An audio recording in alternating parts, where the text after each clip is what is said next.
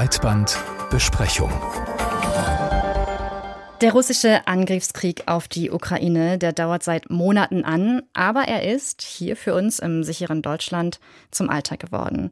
In den Medien ist er immer noch präsent, aber er bestimmt nicht mehr die Schlagzeilen. Das hat sich in den vergangenen Wochen schlagartig geändert. Am Dienstagnachmittag schlugen in der Nähe der polnischen Ortschaft Przewodor unmittelbar an der Grenze zur Ukraine zwei Raketen ein und töteten zwei Menschen. Am selben Tag hatte Russland mit insgesamt 96 Marschflugkörpern, Raketen und Drohnen das ukrainische Territorium angegriffen. Schnell gab es eine offizielle Bestätigung des Vorfalls von der polnischen Regierung. Eine abschließende Einordnung steht noch aus, aber es wird mittlerweile davon ausgegangen, dass es sich wohl um ukrainische Flugabwehrraketen gehandelt habe. Bis zu diesem Stand vergingen allerdings fast zwei Tage. In der Zeit vorher kam es zu Unsicherheiten, Angst und Spekulationen. War das ein russischer Angriff? Muss die NATO jetzt einstreiten? Was sind die Konsequenzen? Und diese Unsicherheit wurde vor allem durch Social-Media-Inhalte oder den Eilmeldungen, die nach der polnischen Bestätigung kamen, stark befeuert.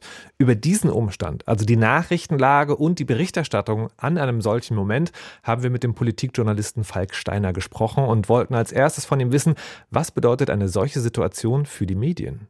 Solche Momente sind ja ein ganz, ganz schwieriger Wettlauf. Es sind viele Informationen im Umlauf und der journalistische Leitsatz ist ja eigentlich get it first, but get it right. Also melde es zuerst, aber auch bitte korrekt. Und Social Media macht das Ganze einfach schrecklich kompliziert, denn es gibt Fotos beispielsweise von den heruntergefallenen Raketenteilen, die täuschen eine Klarheit vor. Meldungen von Medien vor Ort sind häufig kaum einzuschätzen. Also wer kennt sich schon aus mit der Glaubwürdigkeit einer polnischen Lokalradiostation? Dazu dann das Problem, mit Krieg einfach, dass Propaganda ganz, ganz stark ist, ganz, ganz stark unterwegs ist und gerade in solch aufgeregten Situationen, bei denen es ja wirklich um was geht, auch um die Frage von wegen, haben wir demnächst dann auch eine aktive Kriegsbeteiligung, ist das natürlich ein extrem schwieriges Gemisch. Mhm, und was passiert dann in den Newsrooms? Also wie muss man sich das in der Praxis vorstellen?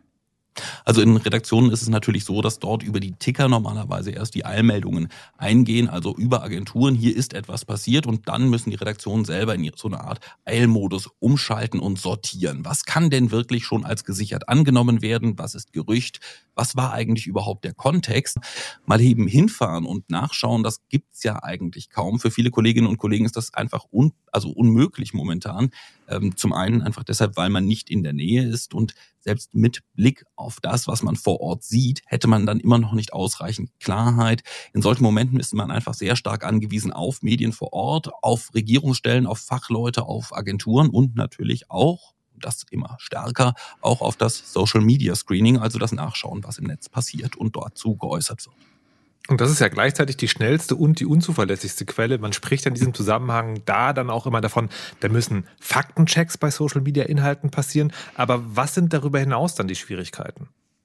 Sie sehen sehr viele Journalisten in Kontexten, in denen sie vorher einfach noch nie gearbeitet haben, wo ein Fachwissen erforderlich wird, das einfach gar nicht zum Standard-Reporter-Repertoire gehört, wenn man normalerweise ich sag mal, eher äh, Lokaljournalismus betreibt oder Regionaljournalismus betreibt oder vielleicht auch die Bundespolitik beschreibt. Also zu wissen, welche Raketentypen oder Flugabwehrraketen aus sowjetischer oder russischer Produktion beiden Kriegsparteien zur Verfügung stehen oder die Einschätzung zur Rationalität des Handelns der polnischen Regierung. Das ist etwas, mit dem sich sehr viele deutsche Journalisten schwer tun, insbesondere im Fall von Polen dann auch noch deshalb, weil es einfach sehr wenig Interesse an diesem Nachbarstaat in Deutschland gibt und entsprechend wenig ja einfach darüber berichtet wird, wenig Journalisten, die sich damit intensiver beschäftigen. Dazu kommt einfach, dass Militärthemen in den vergangenen Jahren, auch eine Art von Friedensdividende, journalistisch etwas stiefmütterlicher behandelt wurden. Also wenn es beispielsweise um Feinheiten geht, wie was bedeutet das jetzt hier nach NATO-Vertrag Artikel 4 oder Artikel 5, welcher Mechanismus greift denn dann und was würde das jeweils bedeuten?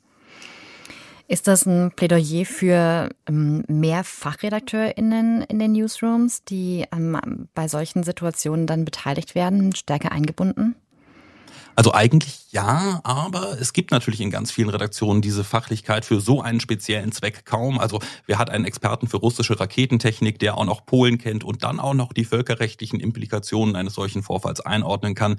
Wer Fachredakteure tatsächlich hat, der sollte sie natürlich sicherlich stärker einbinden. Aber alle anderen müssten dann vielleicht einen anderen Weg gehen und erstmal in diesen ganz, ganz sauren Apfel unserer aufgeregten Zeiten beißen und einfach sich ein wenig weiter zurückhalten. Gerade auch deshalb, weil sonst eine Art von Eigendynamik einsetzen kann. Medienberichterstattung setzt ja immer auch die politischen Akteure unter einen gefühlten Reaktions- und Zugzwang. Und auch hier wieder landen wir bei Social Media, weil dieser Zugzwang oder Reaktionszwang wird ja manchmal von den PolitikerInnen in Social Media ausgelebt oder dem nachgegeben. Was für eine Rolle spielt das in diesem Moment? Ja, tatsächlich ist das so, dass wir da ja insgesamt in etwas aufgeregteren Zeiten leben, auch auf Seiten der Politik. Am Dienstag haben wir das recht genau sehen können. Da haben sich einige doch deutlich vergaloppiert, etwa dann die Vorsitzende des Verteidigungsausschusses Marie-Agnes Strack-Zimmermann von der FDP, die dann eben auch Dinge äußerte, die sich im Nachhinein als nicht so schlau bewahrheitet haben. Jetzt sind ja aber Strack-Zimmermann und auch manche andere JournalistInnen und Experten dann später wieder zurückgerudert, haben sich rechtfertigen müssen.